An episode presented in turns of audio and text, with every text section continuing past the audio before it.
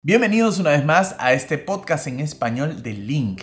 El día de hoy vamos a entrevistar a Marina, Marina Redondo, una youtuber que aprende idiomas de manera autodidacta y ese va a ser el tema de hoy día, cómo convertirse en autodidacta, cómo ser autodidacta y prescindir quizás de tener que pagar escuelas o clases o quizás no es lo tuyo. Y de esto vamos a hablar el día de hoy, cómo volverse autodidacta en los idiomas. Marina habla español, inglés y francés, también sabe algo de italiano y nos va a contar su experiencia, cómo comenzó en esto de ser autodidacta. Pero antes de empezar, no se olviden de dejarnos un comentario, una valoración, un like, cualquier muestra de amor que nos quieras dejar en la plataforma que nos estés escuchando será bienvenida, ya sea YouTube, Spotify, iTunes, Google Podcast eh, donde nos estés escuchando o viendo, pues nos encantaría saber de ti. Si ustedes están inscritos en Link, esta es la plataforma de Link, ustedes pueden instalar en el navegador de Google Chrome una extensión de Link. Con esta extensión de Link pueden entrar a cualquier artículo o cualquier video que esté subtitulado. Todas estas entrevistas, incluso esta misma entrevista, están subtituladas. Haces clic en importar en español, puedes crearte un nuevo curso que se llame entrevista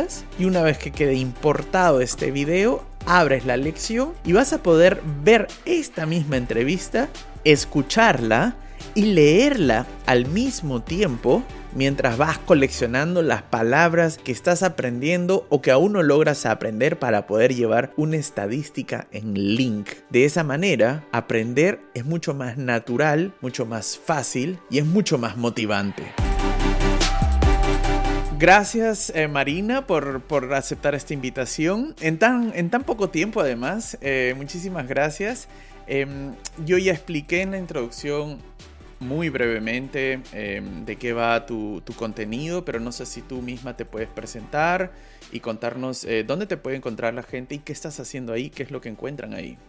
Sí, bueno, muchas gracias por invitarme, por lo primero.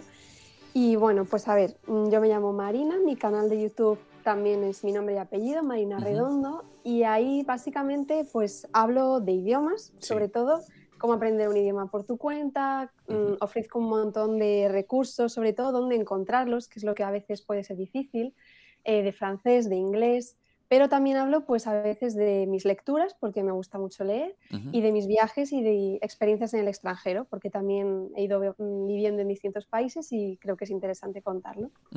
Genial.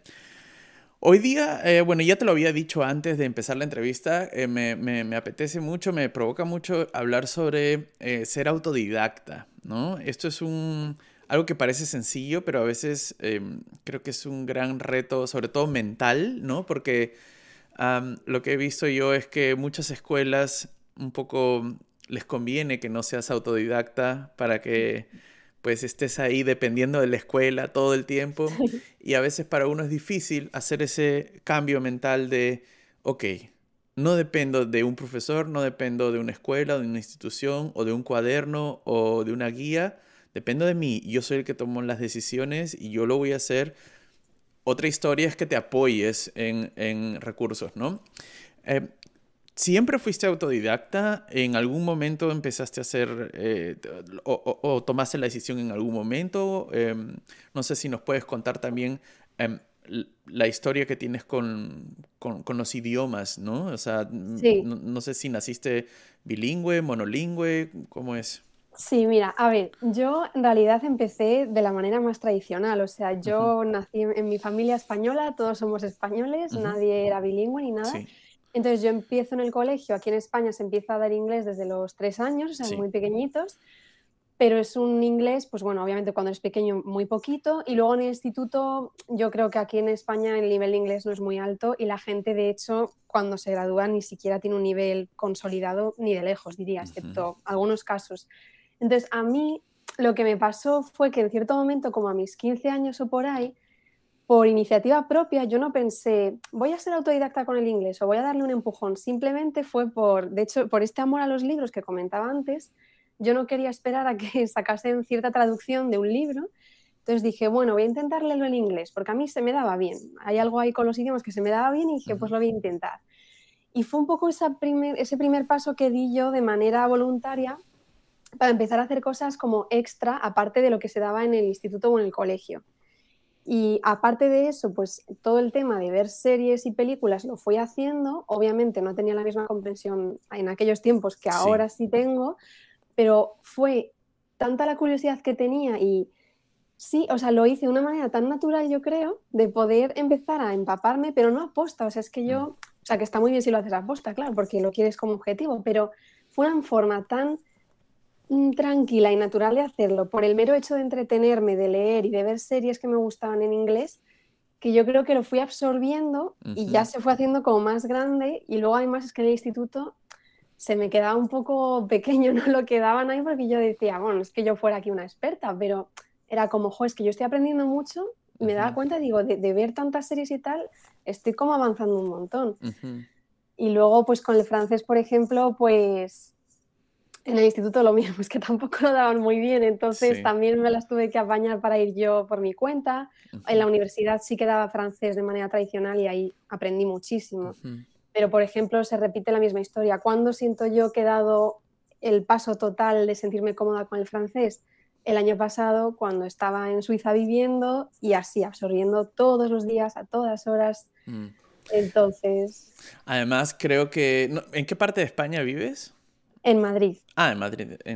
porque ah, en, Latinoamérica también ocurre que, hay un nivel de inglés bastante bajo, digamos, o sea, la gente no suele aprender inglés o no lo ven como una necesidad. Y en Latinoamérica, sobre todo en Sudamérica, sucede mucho que no ves la necesidad porque todos los países alrededor hablan español, ¿no? Castellano, entonces quieres hacer vacaciones, no necesitas más que mm. tu propio idioma.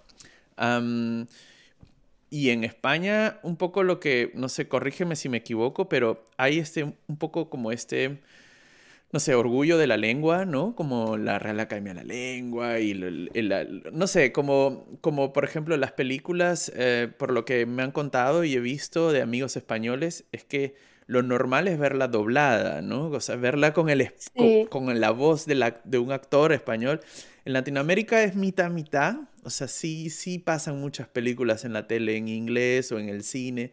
Fíjate, pero en, pues. En España es como doblada. Sí, sí. De hecho, a mí, yo tenía un poco la idea de que en Latinoamérica tiene un nivel, les guste o no, mm. un poco mejor o al menos de pronunciación que en España, solo por lo que tú dices de que en la tele de repente pongan una película en inglés, aquí esto no pasa, a ni de lejos. Eso sería, vamos, pasas de canal, la gente eso no lo...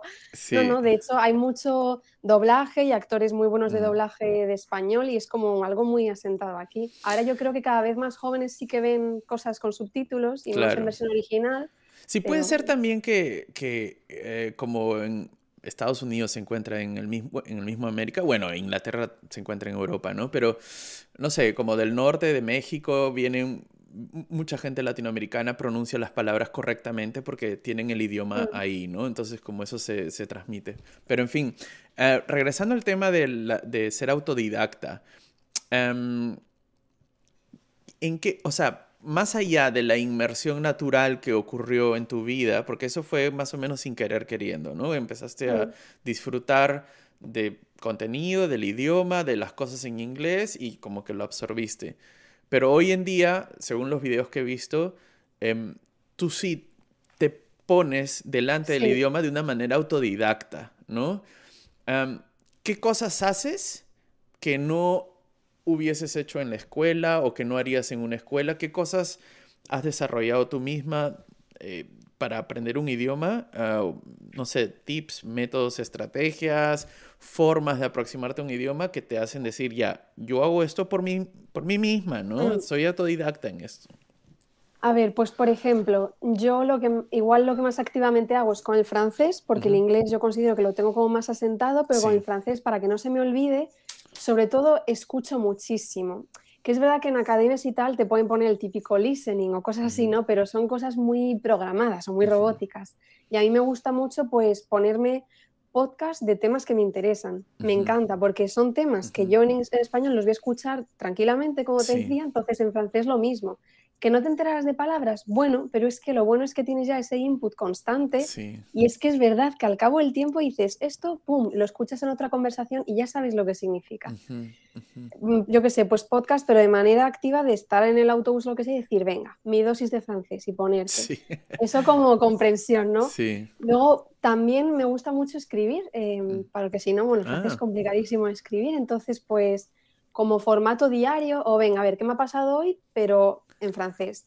Pues me he levantado y he hecho todo no sé qué. Pienso que no depende obviamente del nivel, escribirás cosas muy sencillas o, muy, o muy complicadas. ¿Y te ayuda eso? Porque eso es como un... Esto, o sea, normalmente cuando hablo con, con personas que están aprendiendo idiomas, la tendencia es dejar escribir para el último, ¿no? Como, ah, no, yo no voy a escribir porque no me interesa, prefiero aprender a hablar, prefiero aprender a escuchar, ¿no? A mí, a ver, mm, yo es que tiendo a coger todas las competencias y ir haciéndolas todas mm. simultáneamente, ¿sabes? No suelo centrarme, venga, voy a estar ahora hablando todo este mes o escuchando todo este mes. No, suelo ir como pues por días, porque es que si lo dejo, también eso puede ser por mí, porque es que si lo dejo se me va un poco. Entonces prefiero, ya te digo, pues no hace falta escribir 15 páginas, pero una página diaria o algo así, yo sí que noto soltura luego a la hora de escribir incluso en el ordenador, no hace falta, ¿sabes? Uh empiezas ahí y ves que te corrige, que no sé qué, y coges un montón mm, mm. de, ¿sabes? Sobre todo escribir de lo que tú quieras o, y por supuesto, pues leer eh, periódico, artículos, es que... Mucha gente como se pone de excusa, em, es que no tengo a alguien que me corrija, pero a veces con el Google es suficiente, ¿no? Como, como para tener una traducción básica, ¿no? Sí, te iba a decir, a ver, yo siempre digo en algunos vídeos, por ejemplo, que obviamente llega igual algún momento en tu mm. aprendizaje que sí puedes necesitar a un profesor o un, alguien del, idioma, un amigo, porque si no es imposible ir como a ciegas, ¿no? Siempre. Pero hay traductores muy buenos, mm. que no son al 120%, pero muy buenos, como Reverso, bueno, y otros que yo menciono en mis vídeos, que yo lo que puedes hacer es pegar ahí tu texto mal escrito con sus faltas y todo, le das a traducir y seguramente te va a dar una versión muy aproximada de lo que es correcto. Entonces tú ahí puedes tirar. Desde luego, las patadas al diccionario, si las has hecho, te las va a corregir 100%, porque son evidentes. Entonces tú ahí ya estás aprendiendo, ya no necesitas que una academia te lo esté corrigiendo, el típico writing en inglés o no sé sí, sí. ¿Sabes? Tirando de traductores y sabiendo usarlos y con, tu lógica también puedes, ¿sabes? No sé. Sí, es un poco también esto que dices, ¿no? Usar la lógica, el sentido común, porque me, la impresión que tengo a veces es que cuando te preguntan ah, por, por, no sé, algunos seguidores, no sé, preguntan, bueno, eh, ¿qué, ¿qué, es lo que tengo que hacer? Como si existiese una fórmula mágica, ¿no? Como, dame, la dame la receta que lo voy a preparar acá en casa. Y no es, no sé, no es tanto así, es como uno tiene que ir descubriendo, esto me funciona, esto no me gusta, esto no me gusta, ¿no? Y además ir viendo exacto lo que te funciona a ti, porque luego hay gente que me decía, no, pues yo uso no sé qué aplicación, y yo a lo mejor me metí en esa aplicación y a los tres días digo, mm. pues mm, qué rollo, no me, no me está captando o lo que sea. Y a lo mejor yo digo de escribir y a Pepito dice, pues es que yo escribo y no me entero, o yo no consigo corregirme, no es lo mío. necesita a un nativo que busca en internet para que le ayude, pues me parece súper bien. Claro, pero hay que probar. Es que es lo que tú dices, la gente espera, yo he recibido correos de, sí, de, ¿puedes darme qué pasos? Voy a estudiar italiano. ¿Me das los pasos? Y yo, a ver. o sea, que hay, tantos recursos, son infinitos en Internet y hay que también mm. desarrollar un poco la habilidad de saber buscar recursos, organizártelos y exprimirlos para ti mm, y para tu mm. aprendizaje.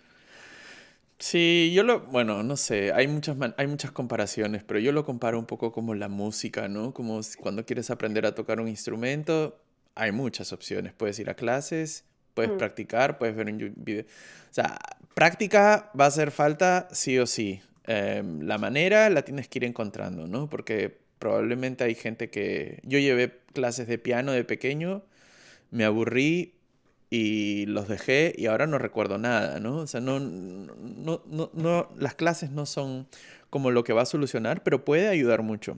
Em, tema vocabulario. Em, ¿Cómo haces para acordarte de las palabras? Esto es un, un, gran problema para muchos de nosotros porque uno está intentando aprender un idioma, más aún cuando no vives en el, en mm. el lugar y, y en, en, mi caso, por ejemplo, el, el alemán eh, claro, tengo la ventaja de que vivo en este país, entonces salgo a la calle y todo el tiempo estoy tropezándome con palabras, ¿no? Pero cuando no vives en ese país, se hace un poco más difícil.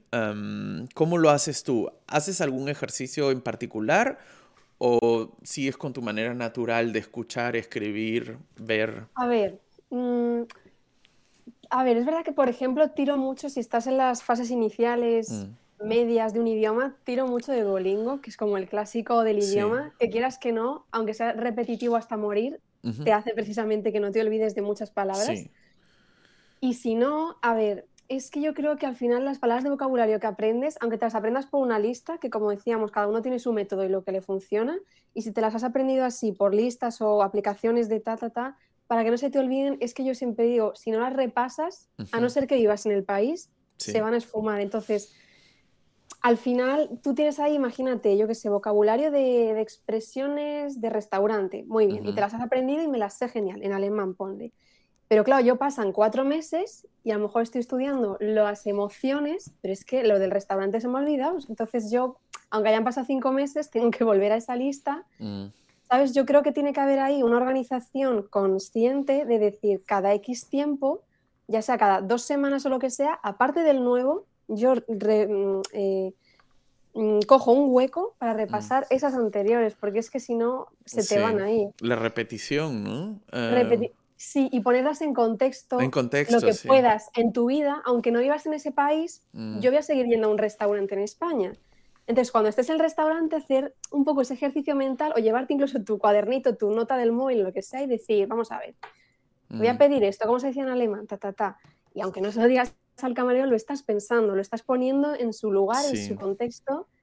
Y se supone que la memoria va a hacer también esas relaciones de, vale, estoy aquí, esto es lo que se dice en esta situación. Sí, y también, bueno, no sé, como escoger palabras, o sea, aprender las palabras que uno necesita, ¿no? Porque a veces, como un error creo que es eh, ponerse a aprender palabras que uno nunca va a usar, entonces al final las vas a olvidar, ¿no? Como... Sí, sí, totalmente, porque además cuando empiezas te meten la típica de, pues yo qué sé, frutas y verduras, que yo lo digo siempre, y yo digo frutas y verduras, pues a ver, si es que luego vas al, o sea, que no es que no sea importante, pero luego vas al súper y vas mm. a ver la verdura, o sea, no es de vital importancia que te aprendas 20 hortalizas, ¿sabes? Sí. Igual es mucho más útil aprenderte cosas de tu trabajo, de, Exacto. cosas coloquiales yo creo que son mucho más importantes y nunca las dan en los libros del instituto. Sí, hace poco estuve con un amigo acá y, bueno, estaba con un amigo en casa que vive acá en Alemania también. Estaban mis padres de visita y mi, mi papá preguntó, ¿quién de ustedes sabe más alemán? Y nos miramos y fue como, bueno, él es médico, entonces probablemente si yo voy al hospital, no voy a poder comunicarme porque no tengo idea de todas las palabras médicas, pero lo más probable es que Gustavo, mi amigo, ah, no pueda entender nada si yo le hablo de bebés, porque tengo un bebé en casa, entonces todas las palabras de pañal, mesa para cambiar pañal, o sea, todas esas palabras son palabras que uso todos los días, todo el tiempo, ¿no? Y es depende, em, o sea, el contexto, el, el, el, o sea, tu vida importa acá, ¿no? Eh, tu vida, digamos, en el sentido de, de, de, aprender las palabras que necesitas en tu vida, ¿no? Totalmente, sí, porque parece a veces mm, que cuando empiezas un idioma, como que tienes que ser mm. la enciclopedia del francés o del inglés, y en realidad yo, yo lo decía en algún vídeo, digo, digo, yo ni siquiera sé todas las palabras que existen en español. O sea, hay palabras a veces que yo diré, o incluso contextos médicos o, de cosas que yo no manejo. Ayer... diré, no sé qué es eso, no lo sé. Ayer eh, estaba, viendo el partido del, del, Barcelona con el Atleti y el comentarista decía, es que no están basculando la pelota. ¿Qué cosa es bascular? No tengo ni idea. Es una palabra y suena, suena una palabra en español, pero no tengo ni idea, ¿no? Sí, sí. En fin, em, una pregunta más que es, ¿qué cosas crees que has hecho mal? O sea, que has hecho y no te han funcionado y has tenido que reinventarlas o cambiarlas o cambiar de estrategia o cambiar de forma en tu, en tu, aprendizaje de idiomas, ¿no? Sí, yo hubo una época que me dio, estaba con el italiano a muerte mm. y dije, bueno, voy a ver un poco la gramática, ¿no? Mm. Quieras que no, de ahí siempre partimos todos en el colegio, ¿no? Con lo, gramática, gramática, y dije, bueno, voy a enterarme un poco de cómo va esto. Y lo que no me gustó es que me descargué como un libro de gramática de no sé qué y no me organicé bien, entonces yo me mm. estaba metiendo ahí frases sin ton ni son, como un poco de forma automática por decir, venga, voy a hacer 10 páginas de ejercicios. Y sí, los hacía, mm. pero es lo que te digo, que como no, no lo absorbía, no lo ponía en contexto, era como, ala, venga, o sea, me ponía un poco a hacer como deberes del cole mm.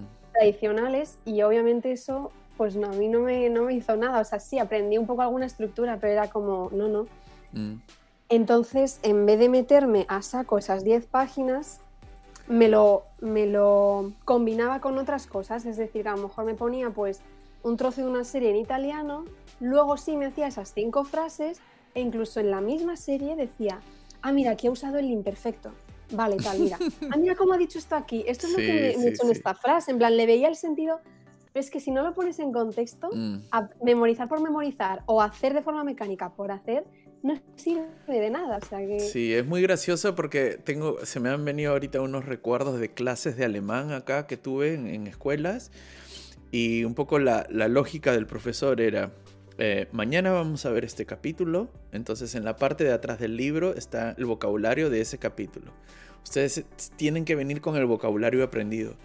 Pero era tonto porque uno como aprendiendo en casa una lista de palabras sin contexto, sin idea de para qué, porque no has leído el capítulo todavía, ¿no? Como es como aprender las palabras antes de leer la novela, antes de leer el, eh, o antes de ver la película. Es como no, es, al, es, al, revés, ¿no? Claro, una cosa es que el profesor te cuente, mira, léete un poco las palabras así en general, o, mira, el tema es este, leedlas alguna. no, pero que te den alguna mm. idea, porque hacerlo así como un robot no tiene sentido, porque las lenguas, o sea, los idiomas nunca, siempre tienen un contexto, siempre, porque es para comunicar y siempre se está comunicando algo, nunca están, son palabras caídas del cielo, nunca. Entonces, partiendo de ahí, siempre hay que enlazarlo con algo. Genial.